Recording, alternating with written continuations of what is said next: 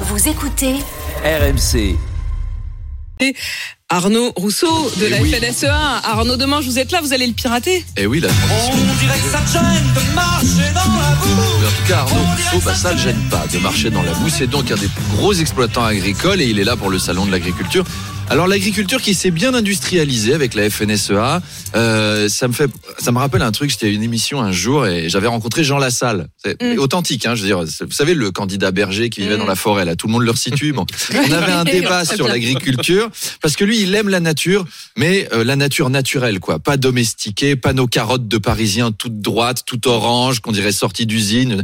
Non, moi j'aime mes carottes toutes tordues, avec des araignées dessus, des multicolores à cause des champignons, des Il était déchaîné. Quand je mange un chou, je veux sentir le goût acide des limaces qui vont avec.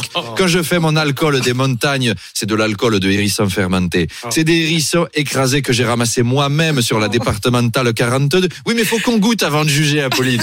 Vous jugez. Bref, les agriculteurs montent une nouvelle fois à Paris.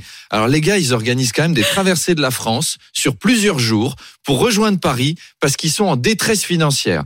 Alors que Paris, c'est quand même le dernier endroit où tu vas quand tu as des problèmes de thunes, quoi. Quatre jours pour se loger là-bas, à 600 balles la nuit avec vue sur les travaux.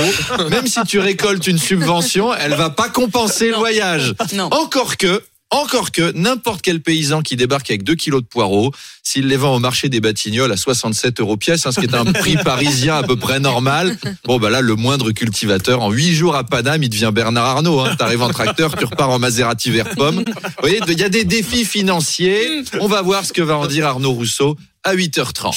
Mon invité donc à 8h30, le patron de la FNSEA.